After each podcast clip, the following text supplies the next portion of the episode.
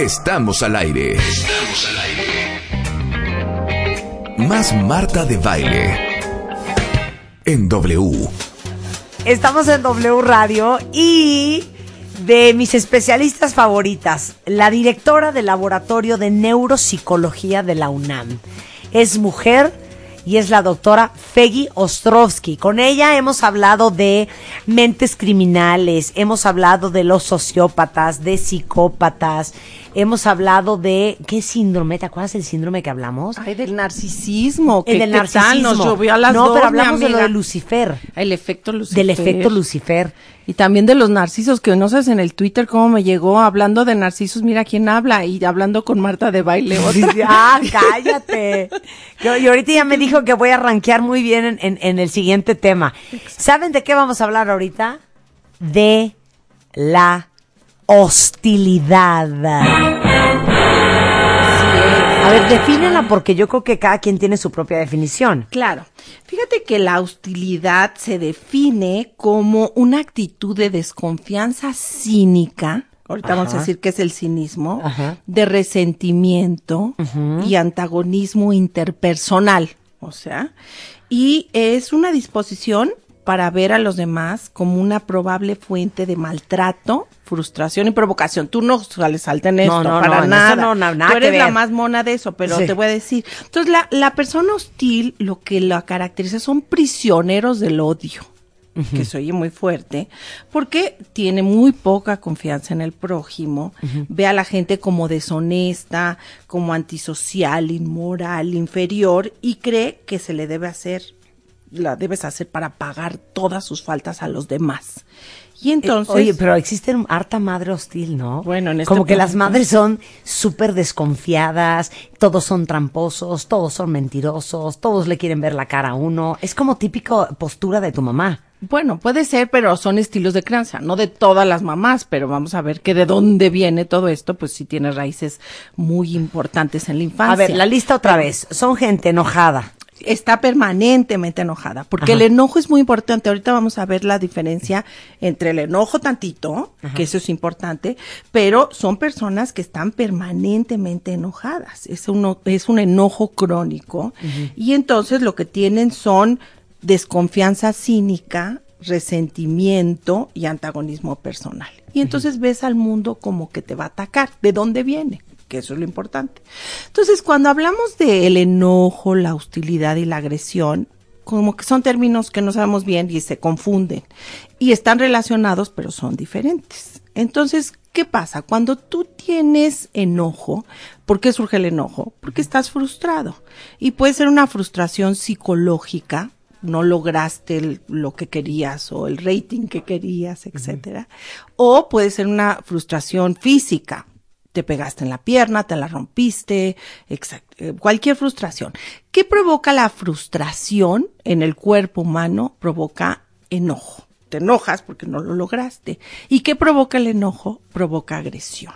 Entonces, para tú sacar el enojo, pues te enojas y agredes. Esa es la primera reacción. O sea, pateas la llanta del coche que se te acaba de ponchar. Exacto. Pateas una pared porque alguien te dijo algo que no te pareció. Exacto. Entonces la agresión es una respuesta natural y adaptativa, ¿no? Ante la amenaza que va a inspirar sentimientos y conductas muy poderosas, ¿no? Frecuentemente los agresivos, pues la agresión nos permite luchar y defendernos cuando somos atacados. Fíjate que esta agresión pues es muy valiosa, es alguna respuesta biológica. Yo creo que a los deportistas mexicanos les falta muchas veces coraje. O sea, ya como que se apachurran cuando antes de lograrlo y entonces en lugar de, de seguir ahí compitiendo y órale, me salió mal el clavado, pues le echo coraje, pues no lo manejan y ya se deprimen y ya no luchan más. Yo siento que ahí necesitan como un, una terapia psicológica. Pero bueno, estamos hablando de que cuando te enojas, te frustras y tienes agresión y que la agresión es un, un sentimiento muy poderoso que es muy importante. Ahora, ¿cómo puedes tú eh, manejar tu agresión? La agresión puedes o expresarla de forma asertiva, ¿no? Que es decir, estoy muy enojado por lo que me pasó y eso no quiere decir que te dejes, sino que lo manejas con respeto, con respeto hacia ti y hacia los demás. Ni te voy a gritar, ni te voy a insultar, ni te voy a patear. Pero no se vale que me estés pateando, que me estés humillando.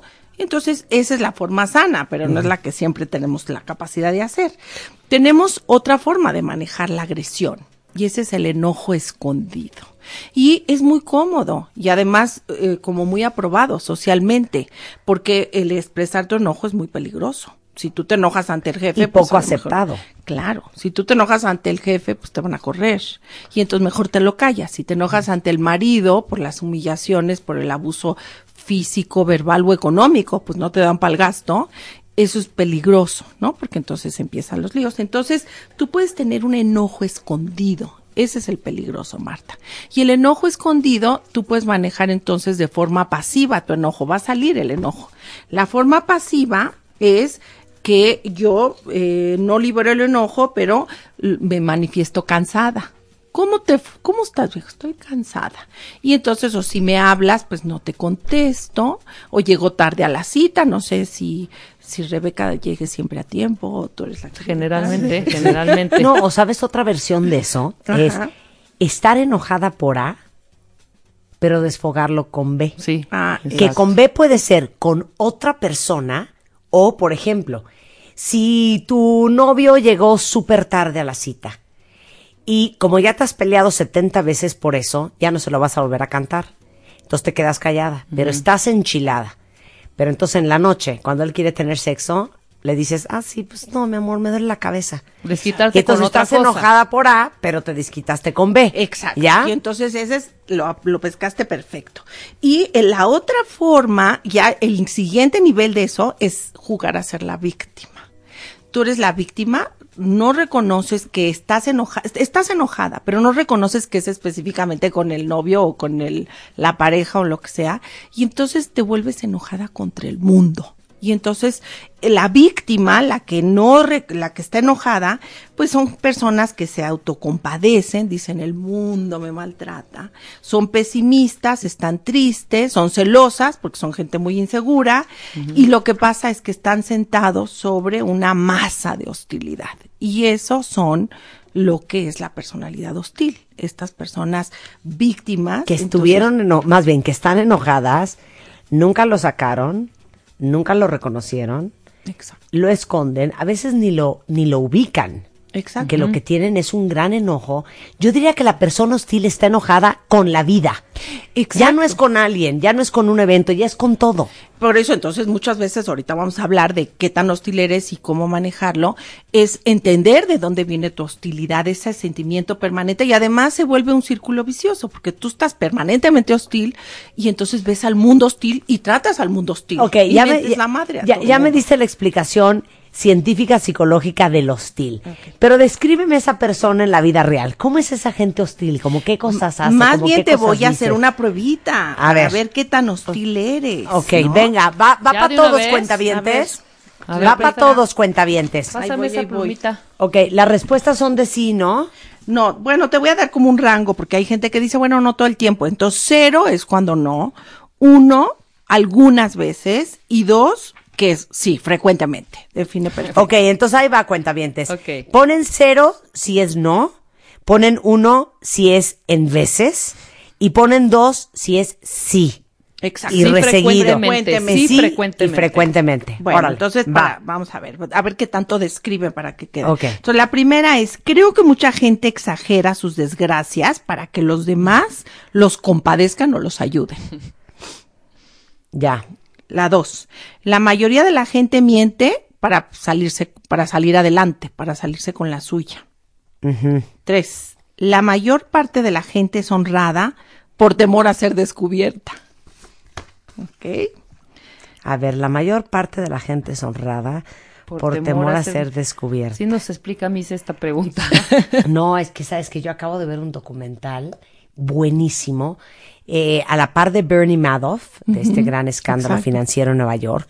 Hay un hombre cuyo nombre no recuerdo ahorita, pero hay un documental sobre los últimos 60 días de su vida eh, encerrado en su departamento en Nueva York antes de ir a la cárcel.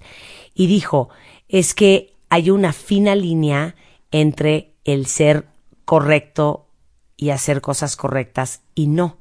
Y yo te diría que muchas de las personas son correctas simplemente porque no se les ha dado la oportunidad de ser incorrectos o porque se les ha dado la oportunidad pero les da miedo a ser cachados. Pero yo me pregunto, ¿cuánta gente que tuviera la oportunidad de enfrente y si les aseguran que no se los van a cachar, cometerían un, un, un fraude? Claro, la línea es tenue. Sí, la línea es súper tenue. Pero hija, no. O sea, sabes perfectamente esa línea porque Sí, pero igual hay quizá... gente que no. Hay gente que no. Bueno, Madoff, por ejemplo, que es un gran estafador, es un psicópata exitoso. aparte, claro. que es ¿de verdaderamente quién? Claro. exitoso. y Exitoso es porque no lo habían cachado, ahorita ya Claro. es no exitoso. Claro. Pero pues sí manipulaba a los demás para Claro. obtener. Entonces Claro. sí, yo creo que él, en el fondo habría que analizar por qué se volvió así. Y en la experiencia de que yo tengo de entrevistar tantos asesinos y todo esto, pues sí son muy hostiles. ¿Ven? Claro. Hostilidad. Bueno, Entonces, la tercera es la mayor parte de la gente es honrada por temor a ser descubierta. Ok. ok. Ok, luego, eso es, eso es un pensamiento. Tú dices que no y Marta como que lo puso a la mejor. Bueno, siento que frecuentemente he sido castigado sin motivo. El cinco, muchos me tienen mala voluntad. Seis, familiares y amigos tienen hábitos que me irritan o molestan mucho. Siete, la gente me, desilusiona con frecuencia.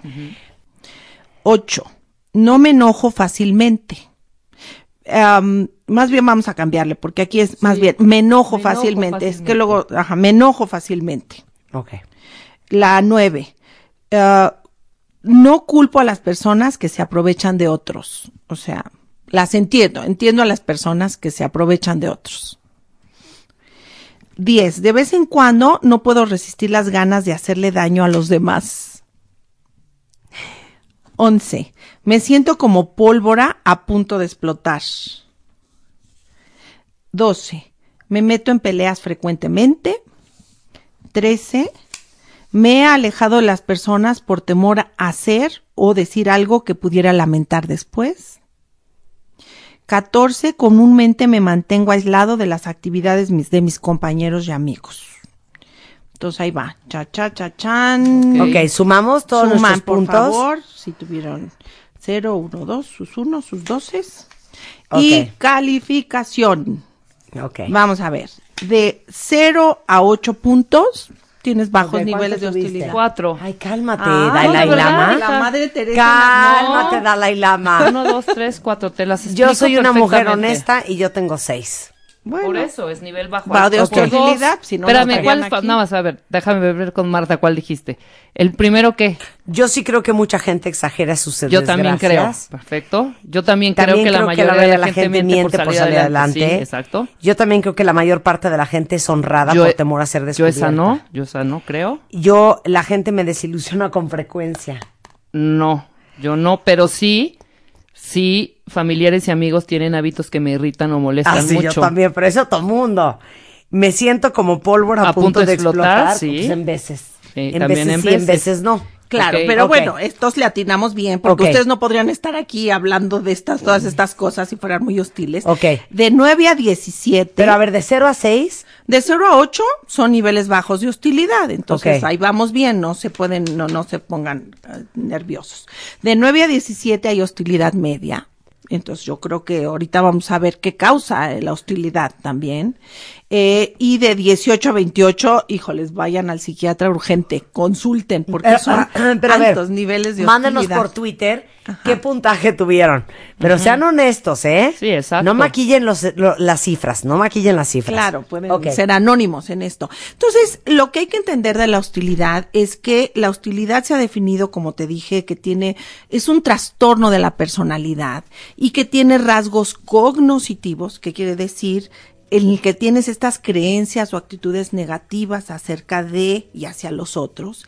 Tiene un componente afectivo que va a incluir varios estados emocionales, entre los que se encuentran el enojo, porque si eres hostil estás permanentemente enojado, estás molesto, estás resentido, estás irritable y desprecias, y el componente conductual que es muy importante, te vuelves agresivo verbal o físicamente con los que te rodean. Entonces, ¿por qué es importante entender la hostilidad? Y si tú lo tienes, porque tiene estas características, pero que la gente que es hostil, pues frecuentemente se enferma muchísimo La hostilidad lo que hace es que permanentemente tienes reacciones de cortisol en tu cuerpo. El cortisol es una sustancia que produces cuando estás en estado de emergencia y vas a tener enfermedades cardiovasculares. Entonces, pues no solo es que la gente se va huir de ti, sino que vas a tener enfermedades cardiovasculares. Y antes de decirte algunas cosas de cómo manejar la hostilidad, te traje otras pruebitas. A ver, Ya sé que te ahora de qué son. ¿Esas de qué son? Bueno, entonces, como te dije que la hostilidad es un trastorno de la personalidad, durante muchos años los psicólogos pues han tratado de clasificar estas personalidades.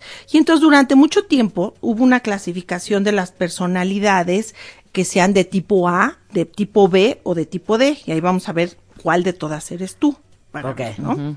Entonces, las personalidades, eh, esto es una clasificación inicial y se ha ido puliendo, ¿eh? Ok. Las personalidades de tipo A, fíjate bien, son los perfeccionistas, con alta necesidad de logro, que trabajan los fines de semana Ajá. y que son los candidatos, según como se dijo, a enfermedades cardíacas. Cuando estás, cuando ver, tienes otra vez, di, personalidad de ¿trabajan los- tipo A. ¿Trabajan los fines de Son semana? perfeccionistas, Sí. Sí, con alta necesidad de logro. sí. Ajá. Trabajan los fines de semana. No. En veces. Ajá. Bueno, tú trabajas y sigues trabajando con tus niños, ¿no? Sí. que es también trabajo. Y ah, bueno, el problema es que, que tiene que ver con lo que estamos hablando, porque en un inicio, ahorita lo vamos a pulir, Marta, pero se dijo, estas personalidades tipo A tienen más frecuencia de estar enfermos cardíacos. Luego se decía la personalidad tipo B, que ya no sé si Rebeca o Diana son así, pero son relajados, No. no, competitivos, ¿Qué? Totalmente No- no relajadas las dos. Ajá. No, relajada no. Luego, Ajá. segundo, ¿qué? no competitivos. No, para nada. competitiva. Son sanos Ajá. y en general estas personalidades como de Madre Teresa. No, yo no soy así. No son propensos a padecer enfermedades. Bueno, eso era como muy grueso. Sí. Yo soy relajada, ¿no? Hija, no. Aquí yo Nada estoy relajada. enfrente que no Nada. era- Eres relajada en tu casa cortando plantas y, y regando plantitas y cuando está en su un lugar seguro, ¿sabes? Así es Marta. Pero Bueno, no, pero es que eres Marta un necesita manojito como de estar, estrés. eh, continuamente estimulado. Claro. ¿no? Ok. Y bueno, hay otro tipo de personalidad que se dijo en los psicólogos, que era el tipo C, ya tenemos todo el abecedario, que son estas personas que parecen relajadas, Ajá. a lo mejor, pero para evitar conflictos, pero que inhiben sus emociones y que son más susceptibles de padecer como enfermedades tipo cáncer. Entonces, bueno, esto fueron las primeras clasificaciones de ABC. Y en los últimos años dijeron, a ver, están muy gruesas porque los de alta necesidad de logro y que trabajan Sí, los porque fines yo no soy semana- ni A, ni B, ni C. No, ni yo. Soy una mezcla. Por eso no van a tener ninguna de estas ni enfermedades cardiovasculares. Pero lo que es interesante es que recientemente un psicólogo generó una personalidad tipo D y esto se aplica en la clínica Mayo y en todas las eh, clínicas cuando la gente tiene enfermedades cardiovasculares. Y entonces dijo, lo que pasa es que en la, la personalidad tipo A, lo que, lo que provoca eh, que tengan enfermedades cardiovasculares y ataques al cardíacos es que estén enojados y que tengan problemas en sus relaciones interpersonales. Entonces, este cuestionario que se emplea en todas las clínicas más importantes de Estados Unidos, se lo aplicaron a 840, y- a 875 pacientes que habían sufrido ataques cardíacos y encontraron que predecía perfecto los que sí y los que no habían tenido. De veras. Y entonces te traje el cuestionario también. Para ver si somos D. Bueno, ustedes, yo creo que no son, pero, pero hace alguno en la- Pero igual algún cuentaviente. Algún cuentaviente. Entonces, son 11 preguntitas, ok. ¿no? Esta Y es personalidad D. D, D. que es así, que tiene que ver que refinaron las características de la A para que y vamos a checar. Y esta sí predice muy bien que te va a dar un ataque cardíaco. A ver, a ver, háznoslo. A ver. Ok. ¿Es igual 012? Es igual. Cero, uno o dos. Perfecto. Cero. Ah, no, espérate, aquí tengo cero nunca, uno algunas veces, dos muchas veces y tres casi siempre. Pero podemos cortarlo. No, Vamos a para hay que ponerlo hacerlo cero, bien, uno, sí, con todo O es que se cero, van a uno, hacer dos, tres, bolas y cuatro. bueno, Cero, Cero, uno, no. Uno a veces. Uno a veces. Sí. Eh, dos Casi siempre. casi siempre y no dos es muchas veces y Ajá. tres es casi siempre. Ok. Ahí está. Perfecto. No, casi siempre y muchas veces. No. Es no. Tres muchísimo, no es cero. Ok. No es cero. Uno es tantito, dos un poquito más y tres todo el tiempo. Exacto. Ok. Está. Ya está más fácil. Ok. Ahí va. Eh, no me relaciono fácilmente con las personas. Tengo dificultad para relacionarme. El dos es exagero cosas de poca importancia. Ok. Me siento infeliz. Me siento irritable. Me siento inhibido en todas mis interacciones sociales. O sea, me cuesta trabajo, ¿no? No me puedo, quiero, quiero relacionar, pero no puedo. Tiendo a ver el lado triste de las cosas. Me, Me va a dar un infarto. Cállate. me es difícil iniciar una conversación. Estoy de mal humor. No me gusta la cercanía con las otras personas. Estoy preocupado. Estoy deprimido. Uy, me va a dar un infarto. Bueno, y entonces ahí están los 11. Y entonces, cha, cha, cha, cha, cha, cha. Espérate, deja sumamos, deja Súmele. sumamos. Espérate, a ver, espérense. ¿Podemos hacerlas otra vez? Sí, A ver, que vuelva a ser. No, esta es una cosa muy seria, hija. Pues es que No, esto sí está muy cañón, porque aquí nos van a decir si nos va a dar un infarto o no. A ver. A ver. Otra vez cuenta vientes. No me relaciono fácilmente con las personas. Exagero cosas de poca importancia. Eh, me siento infeliz.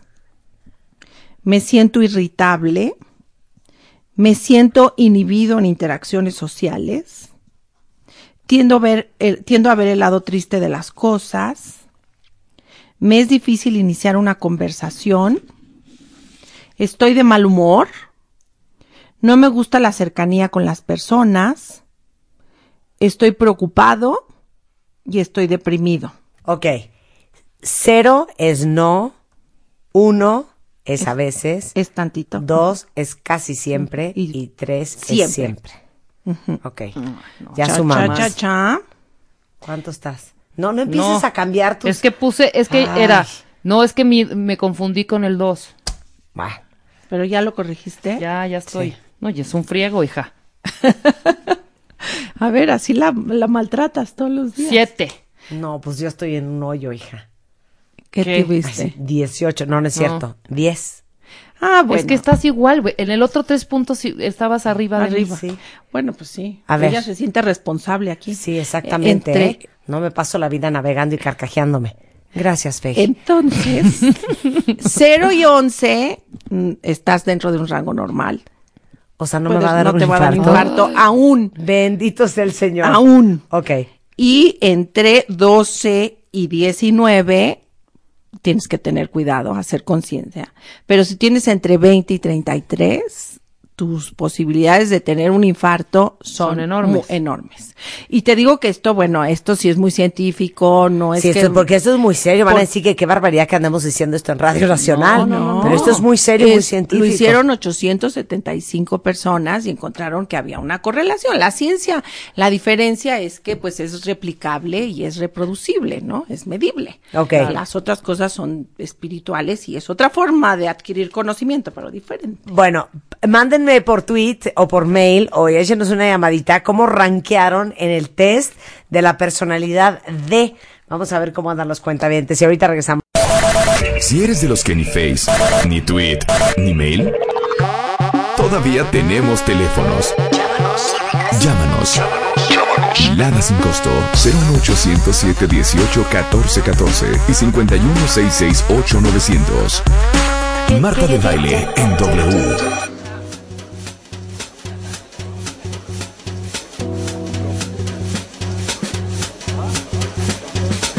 Estamos de regreso en W Radio con la doctora Feggy Ostrovsky. Ella es directora del Laboratorio de Neuropsicología de la UNAM y estamos hablando de la hostilidad, de las diferentes personalidades, ABC, D. Los tests, por cierto, están arriba en martadebaile.com para que les puedan echar un, un vistazo. Pero entonces, hablando de la hostilidad, hay soluciones. Bueno, sí, ¿cómo me puedo sobreponer a la hostilidad, no? Primero, A ver, pero no, espérate, yo te voy a interrumpir. Hay un dicho que dice, la burra no, no era arisca, la hicieron. Exacto. Y hay mucha gente que dice y cree y justifica su hostilidad por la vida que ha tenido. eso tienen razón, sí, cierto. ¿Tienen razón? Por supuesto. ¿Y Por luego? supuesto.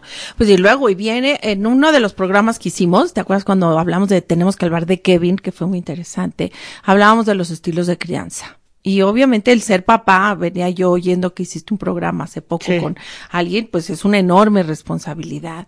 Y est- existen estilos de crianza muy diferentes. Y entonces los estilos de crianza hay papás que son dictatoriales, que son personas que dicen aquí solo truenan mis chicharrones y solo vas a hacer lo que yo digo. Y entonces esas personas generan individuos que son muy inseguros, eh, son las niñas son dependientes de la figura paterna y son muy hostiles, porque no hubo un reconocimiento de quién eres tú como individuo. O sea, el ser papá implica que tú reconozcas lo que tú quieres y esperas de ese niño contra lo que es ese niño, de verdad, ¿no? Y entonces tienes que hacer eh, un macheo entre las dos cosas. Y hay personas que no respetan en nada la individualidad de estas, de sus hijos, son dictatoriales y no se hace porque no se me pega la gana, y entonces son mm, con castigos muy severos. Hay otros papás que son indiferentes, que son los que están agobiados con su propia vida, y esos, pues haz lo que quieras, mijito, porque yo a ver cómo te las haces. Esos generan también individuos muy inseguros, que no tienen autocontrol, que no tienen automonitoreo, que no entienden el mundo que les pasa, y entonces van a recibir los trancazos, y siempre va a haber frustraciones, pero no saben cómo enfrentarse a ellas. Ajá. Y hay otros tipos de papás que son los permisivos, no son indiferentes, pero piensan que son la buena onda y yo te voy a dejar hacer lo que quieres, mijito, y no arreglas en esta casa. Y los papás que crean individuos sanos y adaptados son los que son autoritarios, pero democráticos. Entonces, ¿de dónde viene? Firmes pero flexibles. Claro, negocias las reglas, respetas al individuo, si el individuo, papá, es que ahorita no tengo sueño, quiero ver este programa, por favor déjame. Tienes la regla que tienes que dormirte, pero te hago el chance. Es un ejemplo trivial, pero sí. Entonces, ¿de dónde viene si tú eres padre dictatorial, si eres indiferente o permisivo, vas a crear individuos que van a andar como veletas en el mundo, como veleros sin rumbo. Y entonces van a recibir todas estas frustraciones. La vida es frustración continua, pero lo que tienes que hacer es enfrentarte a esas frustraciones, resolverlas y eso sales empoderado de todo esto. Entonces viene de todo eso. Entonces sí, el ser papá tiene una enorme responsabilidad Bueno. En, en cómo generas individuos y viene de mucho de ahí. Te digo que mucha gente que yo la he visto en las prisiones, que serían los grados extremos de hostilidad, que son prisioneros del odio, pues son gente que tiene estas eh, pues, experiencias de gente así, ¿no? Em, y entonces, bueno, la pregunta es, ¿qué hacemos para resolver esta hostilidad, no? Eh, y entonces, para sobreponerte a tu hostilidad, te dije que la hostilidad, pues, es esta actitud de desconfianza que se manifiesta en cómo piensas. Tiene un componente de pensamiento cognitivo. Yo pienso que el mundo es malo que todo lo que hace el mundo es para dañarme, porque soy una víctima que no he resuelto mi agresión y mi enojo. Y entonces, la- el primer tiene ese componente cognitivo, tiene un componente psicológico y un componente conductual, que es soy agresivo verbal o físico. Entonces te voy a decir, para cambiar tu mente, tu, tu, tu estado mental, pues tienes que hacer un inventario honesto, Marta, de tus conductas hacia los demás. Pero ¿sabes que eso es lo, eso es lo primero? Y Bueno, tienes que cambiar tu conducta. Te voy a decir por qué. Porque yo creo que la gente que es muy hostil ni siquiera se reconoce así. ¿Por qué? Porque creen que su forma de ver la vida y de actuar ante el- y de responder ante la vida es perfectamente proporcional y justificable Claro. a la vida que han tenido. Claro, pero por eso, bueno, pero tú vas a empezar a ver, oye, sí es cierto, todo el tiempo estoy enojado, todo el tiempo estoy irritable. Este tipo de programas y de test, pues ayudan en ese sentido. a hacer Pero y otra cosa, que no crees también que hay un factor adictivo, porque creo que cuando una persona es hostil, se empieza a volver adicta a ser así en la vida. Entonces, es, por, por ejemplo, para mí sería la gente que, hijo, le encanta ver las noticias y la sangre y las tragedias del mundo todo el día. Para andárselas repitiendo a todo el mundo. Le encanta o escuchar la tragedia de la amiga que el hijo se le murió y que el, el marido quedó en silla de ruedas, porque entonces it's more fuel to her fire, Claro, ¿me porque entiendes? Es más justificas alimento. tu hostilidad, sí, claro. cierto, ven, yo no estoy Ve cómo mal. está el mundo. Claro, pero bueno, ese es un verdadero problema porque estás viviendo, estás siendo muy infeliz, ¿no? Muy Ajá, infeliz en claro. relación a todo eso, pero es como si me dices, oye, una persona que está obesa, pues sí, si no reconoce que está obesa, pues no se va a poner a dieta. Entonces, estarse viendo en el espejo tanto literal como figurativamente, pues es como dices, ya me cayó el 20, si yo no la estoy pasando nada bien, o ya te fuiste al, al hospital y tuviste un, te pusieron un marcapasos, ¿no? Entonces, la primera cosa es que para sobreponerte a tu hostilidad, a tu sarcasmo y al cinismo, porque el cinismo es un movimiento filosófico que empezó hace muchos años que pensaba que la gente es mala en lugar de la gente buena, que es tu, tu concepción del mundo. Hay gente que dice, la gente nace buena. El, el cinismo es un movimiento que decía, la Yo, gente es yo hubiera pensado que el cinismo es primo hermano del descaro. Pues, pues parte, pero el cinismo es como vas más atrás, es una filosofía acerca de la naturaleza del ser humano. Y el ser humano, pues ni es malo ni es bueno, es las dos cosas, ¿no? Pero bueno, entonces tienes que hacer primero, primero pues si ya reconociste que estás gorda o que eres hostil, hacer un inventario honesto de tus conductas hacia los demás y analizar los efectos que tienen tus conductas hostiles, no las de Marta, sobre ti y sobre los demás. Entonces ese es el primero y a lo mejor tienes que ir con un amigo, tienes que ir con el padre de la iglesia o tienes que ir con un psicólogo o con un psiquiatra. Luego, ya que, ya que asumiste eso, tienes que desarrollar creencias racionales acerca de la realidad de ser un ser humano mortal en condiciones humanas. O sea, las cosas son buenas y malas, etcétera. Tres, tienes que reconocer que es necesario dejar de gastar energía en condenar a los demás y en tenerte lástima y, autocompa y autocompasión y agarrar control sobre tu vida. Que eso es muy difícil. Y eso es otra cosa muy complicada, porque Exacto. creo que en el victimismo hay mucha gente muy cómoda, ¿eh? Exacto. Pero bueno, el cuatro es aceptar el apoyo de seres queridos y amigos para que te den una buena re- retroalimentación honesta y te confronten cuando no están siendo, cuando no estás siendo honesto en tu programa de recuperación. El cinco es reconocer que puedes controlarte a ti mismo y a tus reacciones. O sea, que sí hay control sobre esa agresión física y verbal que estás haciendo. El, el siguiente punto es abandonar la lucha de controlar las cosas, personas y eventos que están fuera de tu control. Bueno, No puedes controlar todo, Martita. Yo siempre salgo regañada, ¿eh? Siempre salgo regañada, ¿ok? Y eh, otra cosa es reconocer que tu hostilidad, sarcasmo y cinismo está relacionado con esa necesidad de controlar y esa y que tienes que dejar eso. Eso es como para atacar la parte cognitiva, em, pensamiento. Pero eh, en el día a día, cuando enfrentes una situación eh, que podría reaccionar con, a la que podrías reaccionar con agresión, que te preguntes, ¿se trata de algo realmente importante que vale la pena para enojarse? Pregúntate, Uy. ¿tienes un verdadero motivo para enojarte? ¿Ganarás algo con enojarte? Eh, tratas de encontrar la verdad, la otra, o la otra cosa es tratar de encontrar la verdadera causa de tu enojo. ¿De veras estás enojado, enojado a, a causa de la situación actual o por lo que sucedió antes? O sea, ¿por qué estás, para no enojarte con todo lo que Claro. te pasa? Y fijarse cuando empiezas, también es muy importante que te fijes cuando te empiezas a enojar y tomar medidas para eh, encontrar esa, para controlar Anger esa agresión. management, anger management. Exacto. Y ah, no pasar por alto la agresión hasta que explotes. Mejor expresas la agresión en forma sana. Y entonces, ¿cómo puedes expresar tu agresión en forma sana? Pues hay desde las técnicas más sencillas, en donde eh, no reaccionas con ira, sino que cuentas hasta 10. No, no reaccionas así, sino o, eh, estas cuestiones que tú has tenido aquí en muchos programas que te han dicho, por ejemplo, relajar, relajar la mente de alguna otra forma. En lugar de pensar en eso, piensas en otra cosa. Ajá.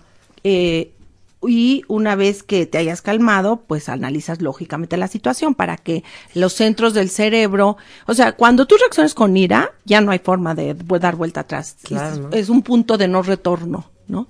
Porque la ira está generada por centros subcorticales del cerebro, que tú ya eres experta en la amígdala, y entonces ya no hay control. Eh, y en vez, otra cosa es que en, en vez de gritarle, a- en vez de gritarle a la gente, pues a lo mejor te vas a un lugar privado, vete al baño y ahí gritas un poquito. Eh, caminas, pu- puedes sacar a tu agresión caminando o corriendo para que te enfríes y no reacciones. Hablar con un amigo, ¿no? Eh, sobre su enojo y agresión. Y si el problema es muy serio, pues si necesitas ir a un autoanálisis, a analizarte con alguien. Pero yo creo que, que muchas veces circulamos por el mundo con estos sentimientos y hacemos nuestra vida muy infeliz a nosotros y a los que nos rodean. Regresando del corte, eh, seguimos hablando de la hostilidad y les voy a dar los datos de la doctora Ostrowski. A, B, C, D, E, F, G, H, I, J, K, L, M, N, O, P, Q, R, S, T, baile en W, X, Y y Z. Estamos de regreso con Fey Ostrowski hablando de la hostilidad. No sea usted hostil, señor, señora. No use la hostilidad para amedrentar a los demás. No, Peggy está en Twitter y tuitea cosas súper interesantes siempre. Ella es la directora del Laboratorio de Neuropsicología de la UNAM. El tema fue hostilidad. ¿Cuál es tu Twitter? Es Feggy Ostrowski. Ok. Pero ¿saben qué tengo pendiente que no hemos hecho? ¿Qué? A ver si nos ayudas. ¿Saben a alguien que dé cursos? ¿Sabes de alguien que dé cursos sobre anger management? Mm, Pues lo- Eso está súper Sí, interesante. interesante. lo hemos querido hacer hace muchísimo. Eh, De te manejo voy a del a enojo. alguien. Tengo gente que maneja. Las, Sí, los tienes- que hacen terapias cognitivo-conductuales, tienen todas estas técnicas. Vamos a hacerlo. donde Claro. sí, es muy importante. Claro, ahora además- nada más dime una cosa. que hablando del enojo y la hostilidad y la agresión, ¿qué parte es genético y qué parte es totalmente aprendido? Claro. La personalidad, pues es las dos cosas. Tienes un temperamento que heredas, este pe- temperamento que... Con el que- temperamento naces. Con ese naces, pero la, el medio ambiente te modula ese temperamento. Entonces, ¿qué quiere decir? Pues tú eres un niño impulsivo, poco reflexivo, que te gusta el riesgo, pero a través de la educación aprendes a no ser así porque el ser impulsivo te mete a problemas. Entonces, continuamente la personalidad es la interacción entre entre temperamento y carácter. Aquí pues tenemos dos, ustedes dos reflejan perfectamente dos personalidades, dos temperamentos muy diferentes. Tú tienes alta búsqueda de la novedad, alta búsqueda del riesgo. Yo creo que si te echas de bungees o te han dado las ganas de hacerte. Lo he hecho. Y entonces son temperamentos, así eso lo heredaste de tu mamá o tu papá, pero el medio ambiente te ha modulado. Creo que Rebeca eh, no es tan así, es una persona que sí le gusta la novedad y sí les gustan las cosas nuevas, pero no te avientas del bungee y esas cosas. Jamás en la vida. Eh, y tú, sí, tú La estás... razón. montaña rusa no. Hija, me doy un tiro, ¿eh? O No sea, me tienes que decir, no, no. Ah, no, yo me subo a No. todo. Yo me subo a todo. Y entonces lo interesante... Es como más, este, Sí, visual. leer un libro. eh, No, no, no. de- No, y de- un día sabes que les hago una prueba aquí de personalidad a Ay, las dos. sí, estaría por padre, ¿no? favor, ajá. lo, hace- lo arreglamos. Pero se complementan muy bien. Y eso también tiene que ver con la mejor con las parejas, ¿no? A lo mejor te casas con una persona que complementa esta personalidad. No sé, tu querido Juan, que no tengo el gusto de conocer, pero que Es lo ha- opuesto a mí. Completamente. Claro. Entonces no, quiere estar en los escenarios, porque si no se pelean por Pero el Juan le da mucha paz, los que eso es importantísimo. No. Claro. Entonces esas son las parejas que muchas veces salen adelante. Cuando los dos tienen esta alta necesidad de logro y de luchar por los reflectores, pues entonces empiezan esta competencia en lugar de complementariedad. Él está quieto, yo no me estoy quieta. Él tiene paz interior, yo no conozco la palabra. Él es muy callado, yo no paro de hablar. O sea, somos opuestos. Claro, y pues eso predice que va a ser una pareja exitosa. ¡Yay! Bueno. Rebeca no tiene pareja, perdón, Feggy. Entonces, regresando al Pero la voy a tema, encontrar próximamente. La va a encontrar rápido porque tiene una personalidad padrísima. vamos a hacer test de personalidad la próxima vez, ¿te parece? Lo probamos. Muy bien, un placer tenerte. ¿Cuál es tu Twitter otra vez? Es Feggy Ostrowski. Feggy Ostrowski. Ahorita la, la tuiteamos y le- se lo retuiteamos a ustedes. Un placer tenerte aquí, Feggy. Muchas gracias, siempre mucha suerte mucha en todas las empresas. Gracias.